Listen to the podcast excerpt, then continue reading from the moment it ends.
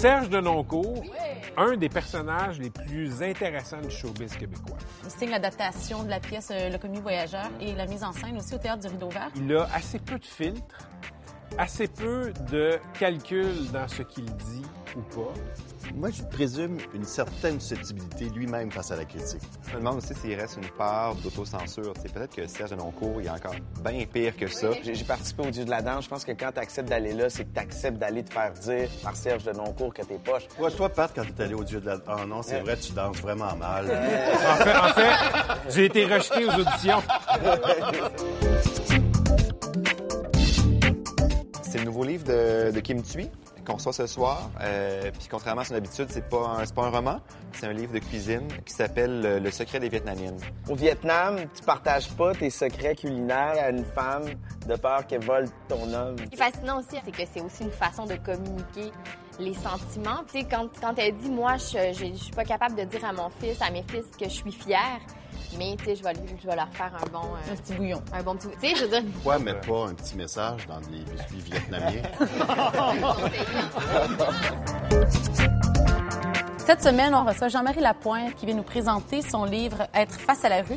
Ça parle d'itinérance. J'ai vu plusieurs épisodes de la série, j'ai lu le livre aussi, des rencontres qui sont vraiment authentiques. Je pense qu'ils auraient pu tomber dans le piège de faire un spectacle avec la pauvreté extrême.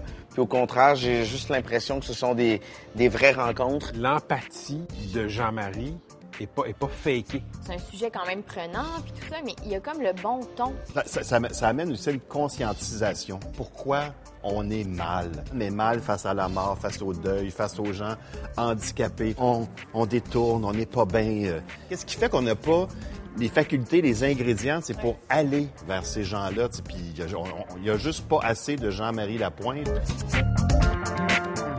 Cette semaine, on reçoit en chérie Daniel Morin. Euh, il est intervenant en zoothérapie. Puis son quotidien, c'est ça, c'est d'aller dans des CHSLD, des quoi, des, des, des hôpitaux, puis tout Ouais. ça, avec les chiens. Avec les chiens, oui. Ils vont appeler Daniel, ils vont dire, c'est une personne âgée qui va, on va dire, bon, on va, on va vous transférer dans un autre euh, CHSLD. On va demander à, à ce que Daniel vienne avec un chien pour accompagner la personne pendant son déménagement. Il va arriver avec un groupe de chiens, puis il va essayer de trouver quel chien il peut jumeler avec quelle personne âgée ou avec quel enfant. C'est vraiment des, des beaux toutous qui, qui, donnent un peu de bonheur aux gens.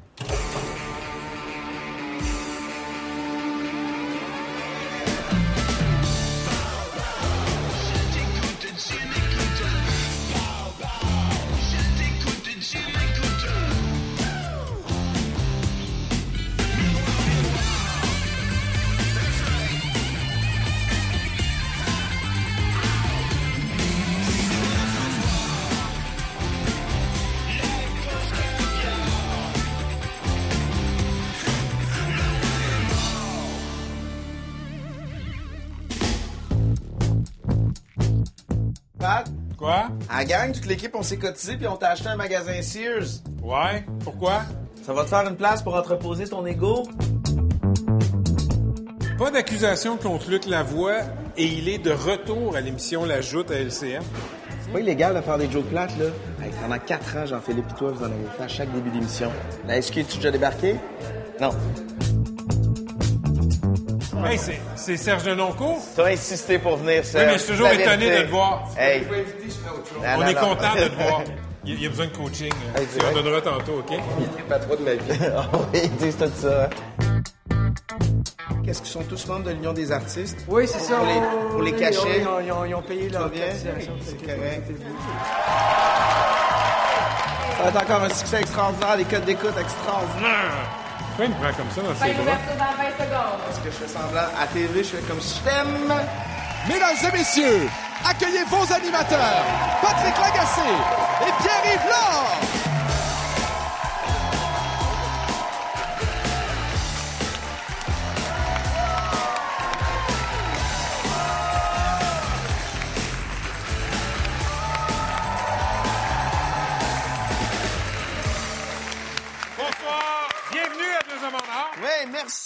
d'être là. Et ce soir, je vous dis, on vous promet qu'on va essayer d'être meilleur que les Canadiens de Montréal. Mais si on n'arrive pas, au moins, les gens qui sont ici n'auront pas payé 400 dollars pour venir nous voir. Ce soir, à Deux Hommes en Or, ses romans sont entrés dans nos cœurs et son nouveau livre veut entrer dans nos ventres. Kim Thuy! Il donne une voix à des gens qu'on préfère trop souvent ne pas écouter. Jean-Marie Lapointe. Chiens donnent l'attaque et le goût de vivre, le zoothérapeute Daniel Morin qui nous visite avec une vraie meute. On voulait danser pour vous ce soir, mais comme Serge Denoncourt est là en trip à trois, on va passer notre tour.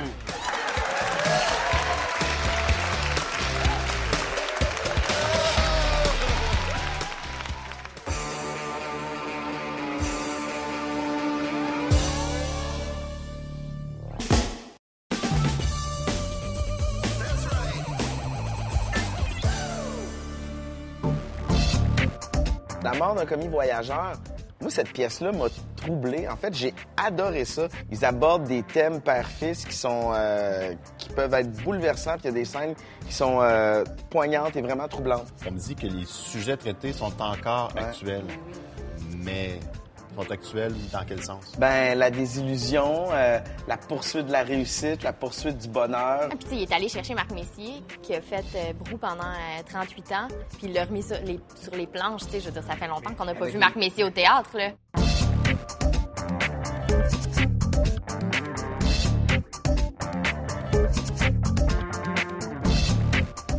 Vos chiens travaillent, finalement. Oui. Est-ce qu'ils ont des avantages sociaux? Les avantages sociaux qu'ils ont, c'est qu'ils ont toujours quelqu'un pour les caresser. Ils ont toujours quelqu'un qui va s'occuper d'eux. D'être caressés, d'être euh, tendrement aimés par les bénéficiaires que je rencontre. Parce que c'est ça qui est extraordinaire, tu sais. Les enfants. Belle et Sébastien, c'est une histoire d'amour. Belle et Sébastien.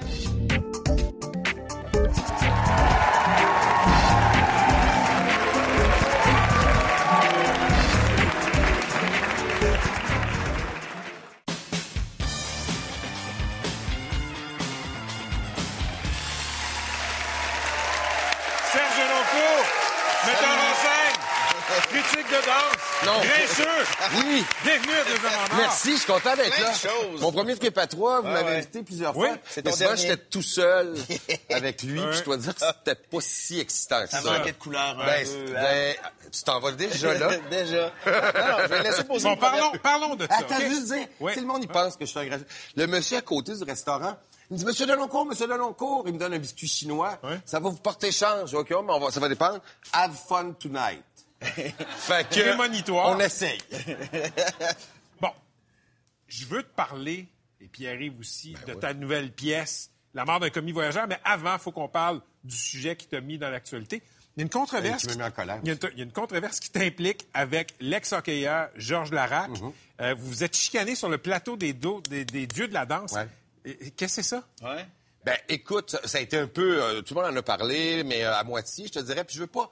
Il n'y a pas de règlement de compte. Euh, Georges est venu à l'émission, il savait pas c'était quoi, il savait pas j'étais qui, il savait pas quel genre d'humour on faisait. Il savait pas qu'on allait rire de lui ou avec lui. Parce que c'est un peu le thème c'est- de l'émission. là. On Ouais, s'entend-tu, ouais, là? ouais, As-tu vu des grands danseurs, là, toi? Non. Pas tant que ça, non. Moi non plus. C'est pour ça que je suis pas allé. C'est ça. C'est pour ça que je suis pas allé, Serge. Puis on t'a pas, on t'a-tu invité? non. Ça m'étonnerait. Réponds. Alors, euh, parce que a- je comprends que c'est pas des grands danseurs, mais il y, a- il y a un niveau là, euh, minimum. Faut avoir un peu de rythme. Et, euh, et donc, il était pas content. Puis moi, j'avais comme une joke. Puis j'ai fait, je la fais-tu, je la fais pas. C'est quoi la joke? C'est la joke que t'as faite à En direct de l'univers cette semaine. Sur les préjugés? Oui. Moi, les mythes. J'ai dit, Georges, tu as brisé, catapulté un préjugé euh, et c'est super important de le faire. Euh, et euh, as catapulté le préjugé comme quoi les Noirs auraient euh, le rythme dans la peau. Enragé noir et en disant que je suis raciste. Enragé noir? Oui, enragé noir. Qu'est-ce que tu veux dire? Je l'ai dit. J'ai dit. Il l'a pas pris. enragé noir sur votre divan blanc. Euh, il l'a pas pris, puis il a dit que j'étais raciste. On devait pas en reparler. Il en a reparlé dans les journaux cette semaine. Pierre-Yves, et je suis content. Ouais. Tu as fait la blague, toi. Peut-être toi, tu as le droit parce que tu es là, mais cette blague-là, elle est pas raciste. Non, absolument pas. Mais je pense qu'au-delà de ça, en allant au dieu de la danse, t'acceptes d'être pas bon puis d'aller te faire dire que t'es pas bon. C'est un peu ça, là. je veux dire, là, n'importe quoi, il a dit que j'avais une petite face arrogante. Ben oui, il a raison. Fait que, on se calmera pas là-dessus. Mais moi, la, la pire insulte que je peux faire, la fois qui me blesse le plus, c'est de me faire traiter de raciste parce que je le suis pas. Allez prendre un café, amène-le au théâtre puis régler ça. Non, parce que je pense que il- Ça n'a rien à voir avec le reste. Je pense qu'il comprend pas les jokes. Ouais. Pas Mais mes jokes, ça. les jokes. Ben, les Noirs il y a- n'ont pas le sens moi, de l'humour. il y a J'en connais deux qui l'ont. Serge, l'émission Les Dieux de la danse est un, est un beau succès d'écoute et, et ça t'a ça t'a fait connaître un public plus élargi, disons, que le théâtre. OK? ouais. Et tu as ce personnage abrasif qui est pas juste un personnage. Euh, et je me demandais, maintenant que tu es super connu, quand tu magasines chez Jean Coutu, mettons, tu cherches une brosse à dents, puis il y a quelqu'un qui dit Monsieur Denoncourt et qui veut te parler, comment t'aimes ça sur une échelle de 1 à 10? Ah, euh, Zéro. Ah, Zéro. Comment non, non, tu mais... réagis? C'est flatteur un peu. Non, non, non, non, non, non. Non? Non, non, non. Moi, je, je- euh, c'est-à-dire que, attention là, je, je, les gens gentils, ils sont gentils avec moi, ils sont gentils d'autant plus que j'ai un personnage de pas fin. Mais j'aime pas ça. Je suis un gars qui est quand même dans ma bulle. Je suis un gars grognon. Euh, euh, je suis pas super sympathique. Moi, je moi, je m'aborderais pas. J'aurais pas envie de passer une soirée avec moi. Euh, tu sais, il y a une madame qui me dit euh, à, à l'aéroport, « Je peux-tu vous embrasser? » Puis je fais... Puis je fais, ben, je penserais pas, non. Mais au lieu d'être fâchée, elle disait, ça, il est pareil comme à la télé. Il est pareil, fait qu'elle est pas déçue. As-tu vu Raymond, il est pareil? Oui, elle est correcte avec ça. Dans le fond, Fait que- ils veulent que tu sois méchant avec eux. Ben, je pense que si j'étais gentil, il serait déçu. Il espère, euh, il espère une affaire pas fine, puis j'en ai plein. Ça, c'est pas un problème. Serge, t'es metteur en scène Ouais, euh, de la pièce La mort d'un commis voyageur qui est présentée au Rideau Vert, qui est excellente. Félicitations. Merci. Euh, Marc Messier, euh, ça faisait 15 ans qu'il n'avait pas joué au théâtre, outre Brou. Que Oui, puis même quand il a joué, la dernière fois, c'était une comédie. OK. Fait qu'il n'est pas habitué de se faire mettre en scène Non. ces dernières années. Dirais-tu qu'il était un peu, modérément ou beaucoup rouillé? Beaucoup. Beaucoup. Explique. Beaucoup. Ben, c'est-à-dire que c'est un muscle, hein, c'est, c'est un- c'est comme à jouer au hockey, etc.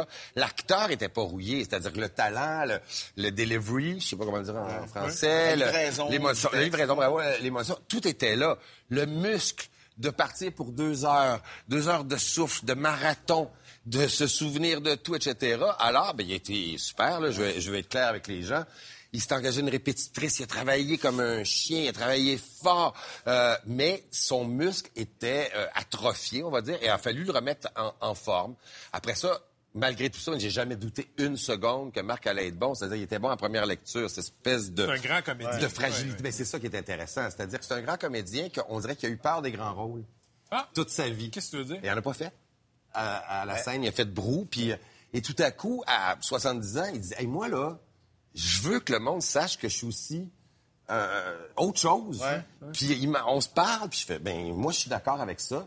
Puis en sachant que ça allait être difficile, que c'est un entraînement qui, qui, qui a fait, et ça a été une aventure formidable, extraordinaire. Et je dois dire, le public est complètement bouleversé. Un, euh, un coup de poing. Euh, et ça, je suis content pour Arthur Miller. Il s'en fout, il est mort, là. Mais euh, aujourd'hui, euh, une... Mais c'est un bon lowman.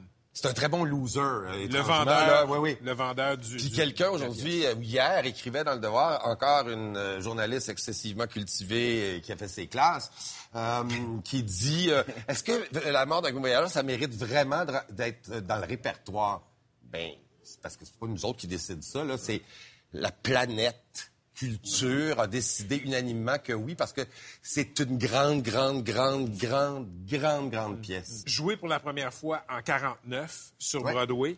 Euh, il y a deux pôles dans cette pièce-là. D'abord, la relation d'un homme avec le travail, hein, ça dit quelque chose Ouais. sur une forme de, de- de- de, euh, d'homme écrasé par le la système. de consommation. Exact. Et l'autre pôle, c'est les relations bien souvent difficiles père-fils. Toi, le pôle qui t'a le plus intéressé dans cette pièce d'Arthur Miller, c'était quoi? Ben moi, euh, dans la pièce, il y a cette espèce d'oppression par la société de consommation. C'est là. là. J'avais pas besoin de leur remettre une couche. Par contre, moi, à 55 ans, vous me direz, il est bien tard. Mon père est mort depuis 20 ans. Euh, j'ai réglé des affaires avec mon père. À travers la pièce? Ah ouais, complètement. T'as compris Moi, j'ai tellement pleuré en répétition. C'est une thérapie. parce que ben, on a tous eu un père, là, peu importe qui on est. Et Mais attends une seconde. Tu pleures. Oh mon Dieu, t'as même pas d'idée.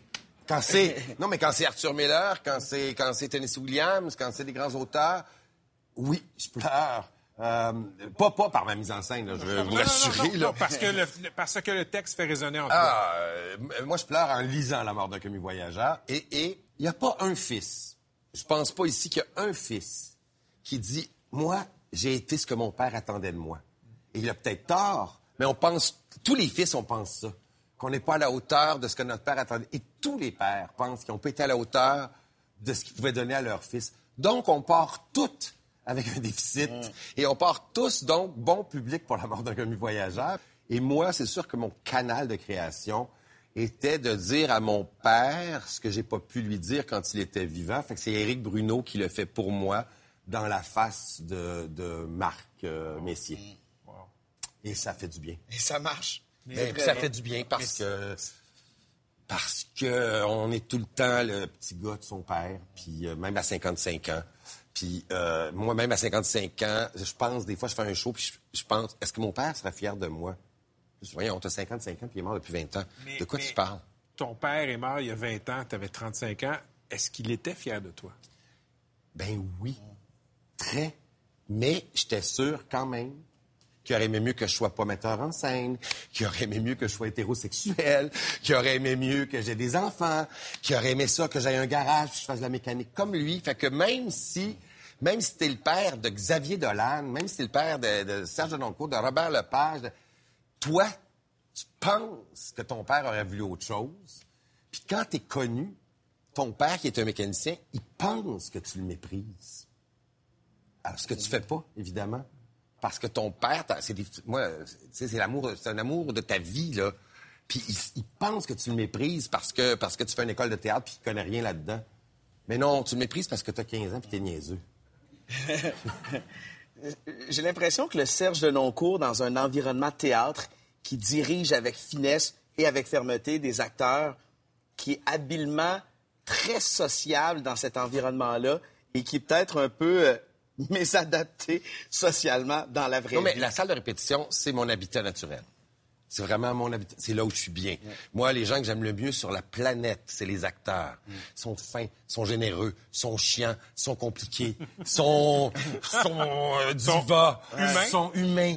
Mais c'est humain dans le plus pire de tout. Là. Ils ont tout en plus. Excessif. Euh, J'aime ça, je deal ça bien. Au restaurant, ça me taperait ses nerfs. Dans la vraie vie, en couple, ça me taperait ses nerfs. Dans une salle de répétition, j'adore ça. Ils acceptent d'aller loin, d'aller dans les émotions de- devant moi, pour moi, parce que je leur demande. J'aime ça. Je passerais ma vie dans une salle de répétition. Je passerais pas ma vie assis avec vous autres sur ce divan. Je passerais pas ma Vous vie... autres non plus. Mais je passerais pas ma vie... Non, je sais. Ben, ça achève. Je passerais pas ma vie dans un chalet euh, à me pogner le bec. Mais là, oui, dans la salle de répète. J'aime ça, puis ça fait, ça fait 150 pièces, ça fait 35 ans que je, suis dans- je passe ma vie dans une salle de répète. Tous les matins, je me lève, je suis content. Je suis content parce qu'on soit on va aller faire une belle scène, soit je vais aller engueuler un acteur qui est temps qu'il soit engueulé, soit qu'on va créer une patente. Je suis content. Fait que je suis un homme content malgré ma face de bœuf. C'est pas pire. Et nous autres aussi, on est contents. Merci beaucoup. Ben oui. La mort d'un commis voyageur jusqu'au 11 novembre. La mort d'un commis voyageur au théâtre du Rideau Vert. Merci.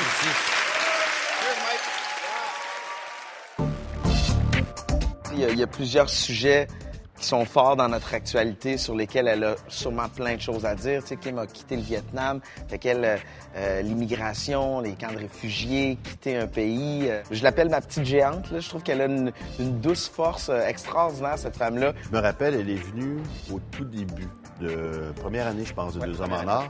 Puis quand elle est sortie, elle dit Ah, je me suis pas fait assez brasser. Là, je vais la brasser parce que je vais lui demander. C'est bien beau le livre de recettes. là. C'est formidable. On sait que ça va marcher. Là. Mais moi, je pense que spontanément, c'est une romancière. Puis le jus de cerveau qu'elle a mis là-dessus, elle l'a pas mis sur une œuvre littéraire. Puis sincèrement, je trouve qu'il y a du gaspillage dans le temps passé là-dessus.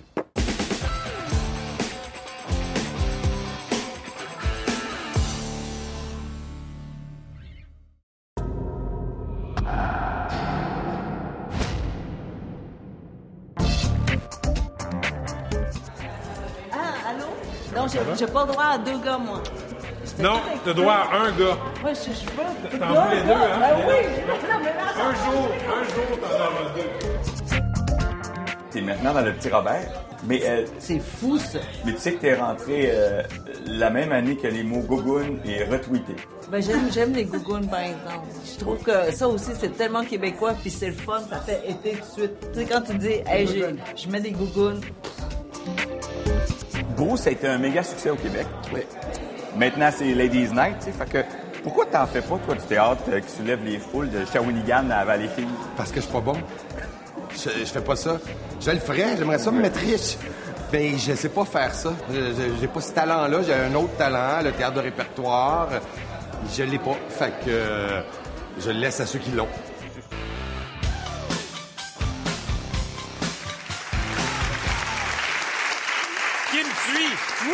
Pétillante et talentueuse écrivaine, bienvenue à Deux Hommes en Or. oui, bonjour.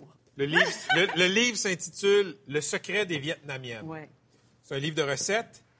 Et il faut que je te demande, Oui, est-ce que le Québec avait vraiment besoin d'un autre livre de recettes écrit par une autre vedette? Non. Ça, c'est vrai. Pourquoi tu fait? raison. Pourquoi? Parce que traditionnellement, les recettes ne se transmettent qu'entre les femmes Hmm. d'une même famille. Parce que s'il y a une voisine qui a la même recette que toi, ben, elle, peut voler ton mari. OK. C'est Donc, il faut que tu, tu Parce qu'elle va ça. avoir la recette pour atteindre son cœur à travers son estomac. Euh, on oublie le cœur, juste l'estomac.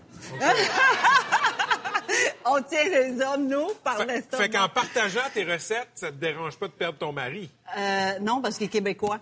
OK, que ça compte pas. Non, lui, c'est pas par l'estomac que ça marche. ça a l'air. Je sais pas. Je, je te dis ça comme ça. On va revenir au livre, OK? Et ça, c'est la portion... Toi, est-ce que c'est par l'estomac? On parle pas de moi. Euh, c'est, on va revenir au livre. Ça, c'est la portion la plus épicée de l'entrevue. OK? Moi, je pense que tu es une sorte de trésor national. OK? Oh. Je suis allé. Oui, oui, oui, non, allez-y, allez-y. Ouais. Et quand j'ai vu que tu faisais un livre de recettes, Ouais. spontanément, je me suis dit que le jus créatif que tu as mis là-dedans, les énergies que tu as consacrées à ça, tu l'as pas consacré à ton art. Mais attends. Toi, tu penses que c'est pas un gaspillage? La création a une limite? Non. La création est à l'infini. Plus tu travailles, plus tu crées, plus, plus tu as d'inspiration. C'est tout le contraire. Peu importe ce que tu fais, ça fait partie de. C'est comme dire, oh mon Dieu, si tu parles à la radio, euh, tu gaspilles, euh, je sais pas, la salive pour la télé. Ben non. C'est une chose après l'autre. Ou toi, d'être ici ou être en train d'écrire, l'un nourrit l'autre. OK. Ça Fait que ça, ça- ce livre de recettes-là te rapproche du prix Nobel. C'est ça que tu me dis? Euh, J'ai jamais rêvé à ça. Au prix. Nobel, c'est trop lourd à porter, non? Au prix du gouverneur général, mettons, du Canada. Euh, c'est fait. Ouais. Donc, c'est un autre, un deuxième. OK. Non, non, mais... Ça, ça participe du même effort de création. Non, mais dans le, dans, dans le sens où, quand je dis c'est fait, c'est qu'une fois que tu as ce prix-là, tu as toute la liberté de faire toutes les niaiseries que tu veux. Parce que tu l'as gagné. Ben oui, c'est fait. T'as plus rien à prouver. Là, là tu fais juste t'amuser. Donc, je m'amuse. Parfait, Kim Distasio. Parlons de ton livre de recettes. Écoute, on apprend là-dedans que ta mère, dans la plus pure tradition vietnamienne, ne te dit pas je t'aime. Non. Elle, elle arrive avec de la bouffe chez toi et ça, ça veut dire je t'aime. Oui. Toi, là, tes enfants, comment tu leur dis je t'aime? Je sais pas comment le dire. Parce que je ne l'ai pas appris. Et le, le problème que j'ai, c'est que j'ai pris un vrai Québécois du lac Saint-Jean pour, pour pouvoir, je sais pas, recevoir ce côté-là de vous, là, plus expressif, plus enthousiaste, plus... euh, euh, et, et- et- mais non. Il est comme un Vietnamien. Mais dis rien. mais, mais- attends une seconde. Non, mais, mais, mais c'est c'est puissant comme code culturel. Ce que tu me dis, c'est que toi aussi, malgré une vie passée au Québec, Ouais. tu traînes cette tradition-là des Vietnamiennes, des Vietnamiens. T'es pas capable de dire à tes enfants « je t'aime Parce que tu apprends, en fait, de ta mère. hein. Tu quand tu as tes oui, enfants, tu répètes un peu ce que ta mère t'a dit, puis que tu t'aimais pas, puis tout ça. Bon, en tout cas, tu répètes ça aux enfants. Et, et, et j'ai pas appris. J'ai pas appris de, de ma mère et, euh, ou de mon père, bon, de- de toute ma famille, de ma culture. Et puis, en fait, je peux dire des je t'aime. Non, je peux jamais. je- non, je sais pas quand j'allais dire, Ah, je peux le dire à quelqu'un d'autre, mais non, je sais pas à qui je peux dire ça. ». Le dis-tu à ton chum? Ben non. Euh, non, non, non, ben je te dis. non, je sais pas comment. Wow, c'est fascinant. Non, non, mais non, je peux pas, sauf que à l'écriture, Oui. à l'écriture, en, en vietnamien surtout, il y a un mot qui est très spécifique pour l'amour amoureux.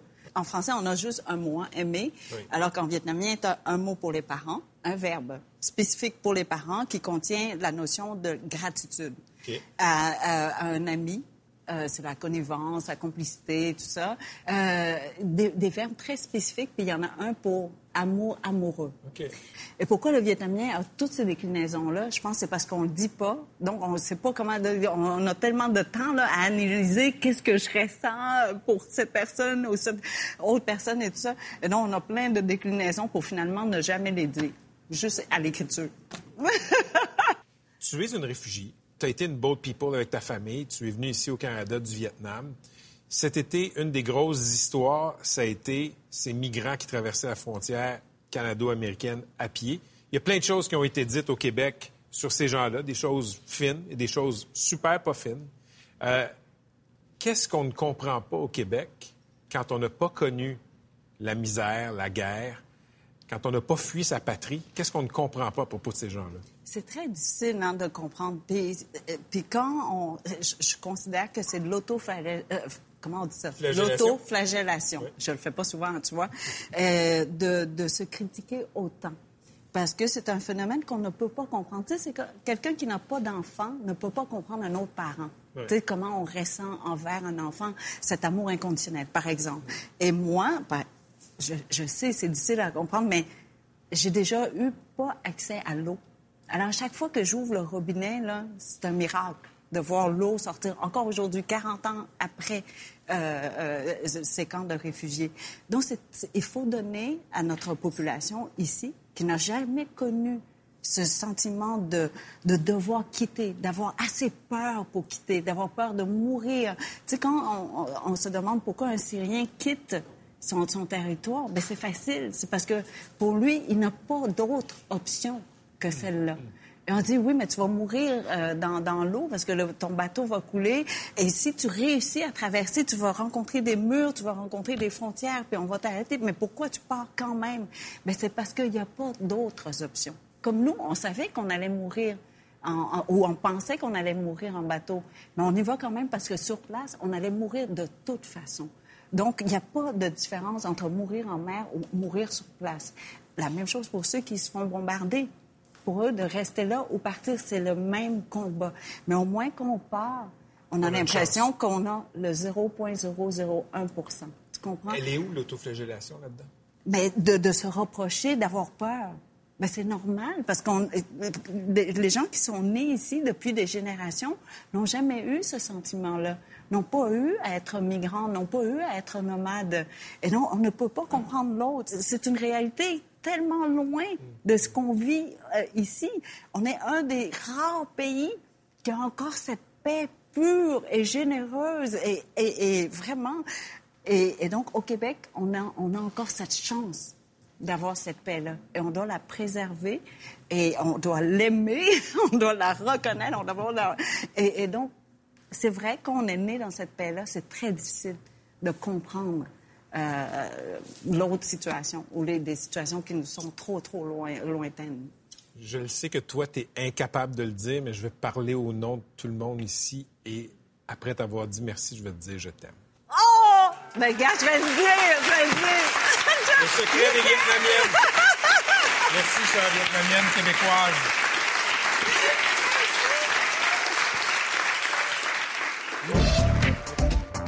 J'aurais tellement aimé ça faire une entrevue d'une heure parce que je vous aurais parlé d'occupation double. Là.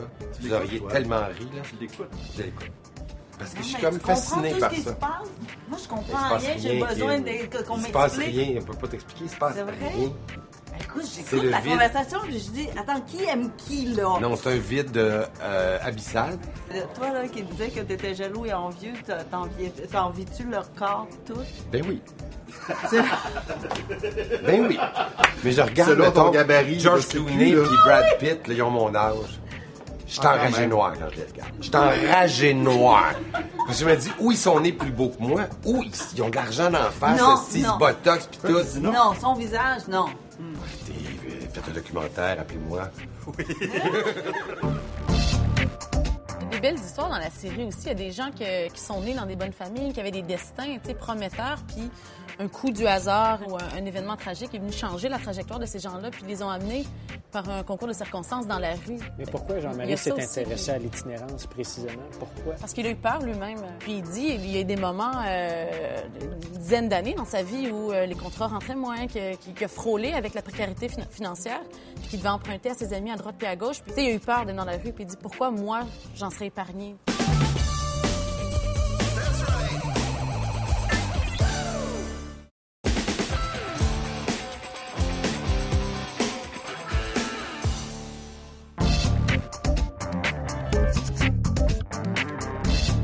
Jean-Marie, il y a la nuit des sans-abri qui s'en vient bientôt. Est-ce que tu vas passer la nuit avec eux autres? Depuis que je fais la série Face à la rue, on me demande souvent d'être impliqué. Donc oui, je vais marcher. L'année passée, je l'avais faite, là, puis il faisait froid.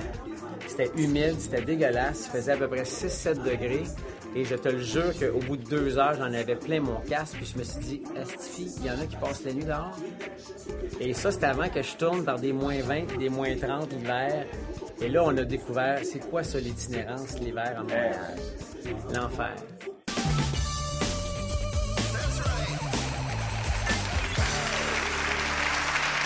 Jean-Marie Lapointe, bienvenue à Deux Hommes en Or. Très content. Ben, très content de te recevoir ici. On est tous très heureux de t'entendre parler euh, du projet dont tu es l'instigateur face à la rue, euh, présenté sur Moi et compagnie. Il y a aussi un livre euh, qui traite de la série.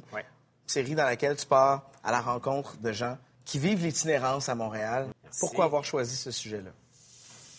Ça fait des années que je vis à Montréal, puis dans le paysage de la ville, on en côtoie des gens qui sont dans la rue, hommes et femmes de tous les âges. Puis ça faisait des années que je me questionnais aussi. Je dis, comment ça se fait que je suis mal à l'aise avec ces gens-là? Comment ça se fait que j'ai de la misère à entrer en contact avec ces gens-là?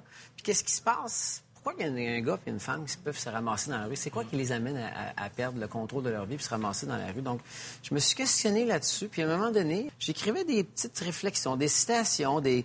Pourquoi moi j'avais des préjugés? Pourquoi j'étais mal à l'aise? Puis c'est là-dessus que j'ai décidé de, de faire une série. Puis je me rends compte qu'il y a beaucoup de gens qui ne savent pas comment entrer en contact avec les gens en situation d'itinérance. Et souvent, et ça c'est le pire, c'est qu'on les ignore, tu sais, et on fait semblant de ne pas y voir. Pourquoi on réagit comme ça? Bonne question. Moi, je pense que l'être humain n'aime pas voir la souffrance. Euh, on n'aime pas voir quelqu'un qui n'arrache. Euh, parfois, ça fait peur. Il y a des personnes en situation d'itinérance qui sont en manque, sont en sevrage, et quand ils viennent cogner à ta vitre, au coin de, mettons, Ontario puis Papineau, il y en a qui sont euh, un peu maladroits dans leur façon de venir chercher de l'aide, et toi, dans l'auto, ça se peut que tu aies peur. Tu une petite bonne femme, tu as 22 ans, tu as ta sacoche, tu as peur, et c'est tout à fait normal. tu sais. Et l'antidote à ça, c'est ce qu'on a tous dans notre cœur, on a de la bonté. C'est dans le... Moi, je crois profondément que dans chaque être humain, on est profondément bon et que c'est dans notre réflexe le plus fondamental que s'il y a quelqu'un, par exemple, dans la salle ici qui perd connaissance, notre premier réflexe, ça va être de on va l'aider. Il y a quelqu'un qui va appeler 911, il y a un peut-être un médecin dans la salle qui va se lever. Donc ça, c'est notre réflexe. Mais s'il y a quelqu'un d'inconscient sur Sainte-Catherine à moins 40, on continue, puis on va aller déblayer notre char, puis ni vu ni connu. Exactement. Exactement. Alors ça, ça se change. Alors quand tu rencontres des gens dans la rue et tu découvres l'histoire de la personne, tu vois l'humain. Tu vois pas le sous-humain. Parce que c'est ça que tu considères. Le gars et la fille qui sont dans la rue, tu les considères comme des sous-humains. Donc quand tu découvres leur histoire, qu'est-ce qui s'est passé dans la vie d'un gars ou d'une femme pour qu'ils perdent tout et qu'ils se ramassent dans la rue, et là tu comprends. Je me suis déjà posé la question, si je donne des pièces de monnaie à quelqu'un qui vit une situation d'itinérance, est-ce que je l'aide ou au contraire, est-ce que je nuis à cette personne-là parce que je vais l'encourager peut-être à aller s'acheter sa dose de drogue, tu sais?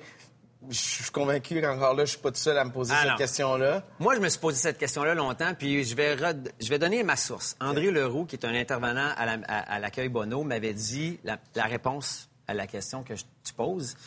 Il m'a dit, tu sais quoi, le 2 piastres que tu vas donner ou le 5 piastres que tu vas donner au gars ou la fille, là, s'il va se geler avec, ben c'est correct. Parce que dans le fond, si le gars, il est en manque, quand tu es en sevrage, tu es en manque de quoi, là, ça se peut que tu aies des comportements agressifs. Tu es en manque. Tu es en survie. Quand tu es en. Mettons que tu fais de la plongée sous-marine. Tu es 100 pieds sous l'eau. Tu manques d'air. Le bonhomme qui passe à côté de toi, là, tu vas pas lui demander poliment Euh, je vais prendre ton détendeur et il va te l'arracher dans la face, il va respirer. Il est en survie. Ça se peut que la personne soit en survie puis elle t'agresse. Alors, moi, si je donne le 5 piastres, là, ben, je viens peut-être de faire une réduction des méfaits. Il va peut-être pas faire un dépanneur. Il va peut-être pas aller voler dans une épicerie vendre la bouffe. Il va peut-être pas agresser une femme vulnérable parce qu'il va s'être calmé avec la substance qu'il a fumée ou qu'il a consommée. Alors moi, je me dis, j'aime mieux cautionner ça que de voir un gars agresser quelqu'un parce qu'il est en manque. Moi, je pense ça. Merci de, de votre réaction, gang, mais je peux juste vous dire qu'il y a un an, un an et demi, j'étais pas comme ça. Je ne pensais pas comme ça. Donc, j'ai évolué grâce à la série et grâce aux personnes qu'on ignore. Donc, moi, je peux plus les ignorer maintenant. J'ai grandi grâce aux gens que je côtoie. Alors, moi, si j'ai grandi, c'est-à-dire qu'on est tous capables de grandir. On est tous capables de mettre un petit peu plus d'amour dans notre cœur, puis t'es peut-être pas obligé d'y donner 100 pièces, t'es peut-être pas obligé d'aller prendre un café avec. Mais la prochaine fois que quelqu'un au coin de ta rue veut te laver les vitres, puis tu sors du lave-auto, puis tu veux pas qu'un gars marque ta voiture avec un beau squeegee, fais juste baisser ta vitre puis dis "Hey, salut mon chum, bonne journée." Fais juste ça. Juste le regard, juste le petit regard va changer quelque chose. Moi, je crois à ça. Merci.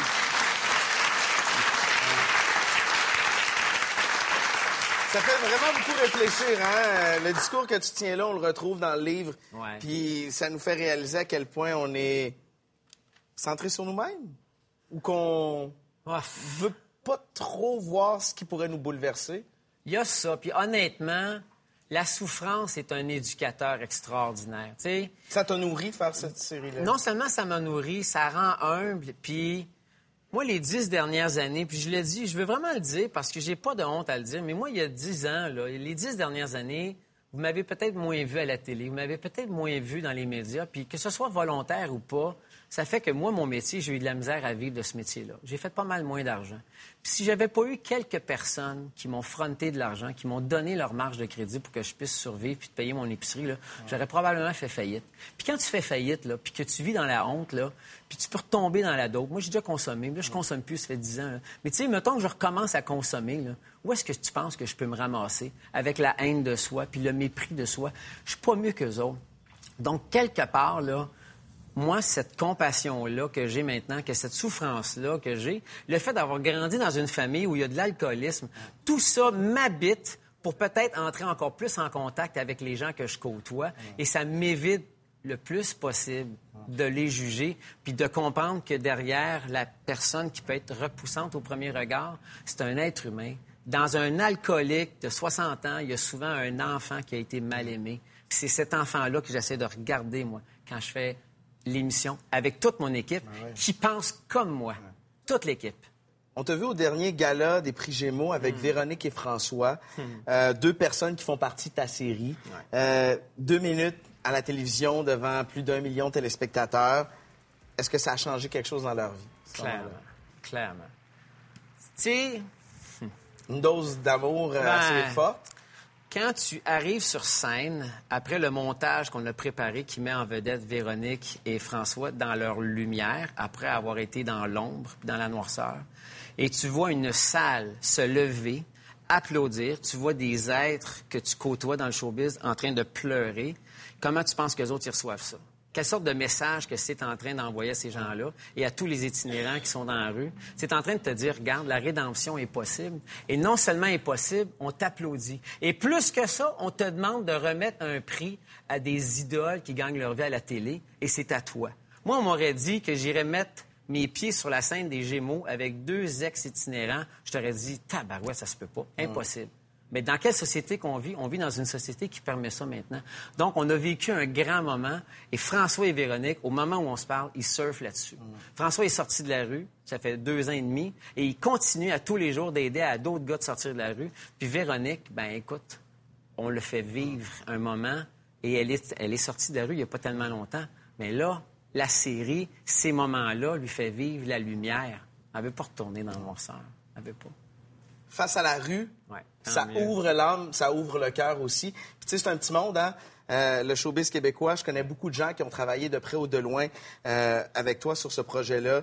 Et ce qui unit tous ces gens-là, c'est qu'ils disent la même chose à ton sujet, que tu es un gars d'exception. Wow. Fait que tu le fais pour les bonnes raisons. Et là,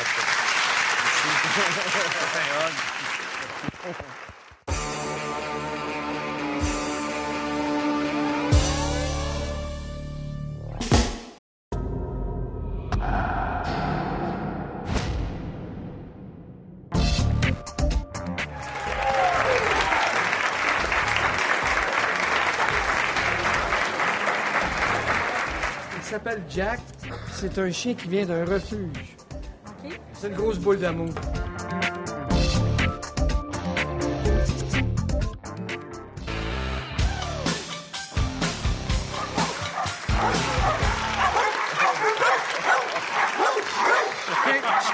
Tranquille, tranquille. Pinot! Tranquille, OK, les enfants. Pinot! Pinot, let's go. Come here. Pinot, Pinot, Pinot, Pinot, Pinot. Hey, Pinot. Good boy. Daniel Morin, intervenant en zoothérapie. Tout à fait. Bienvenue à Deux Hommes en Or. Merci beaucoup.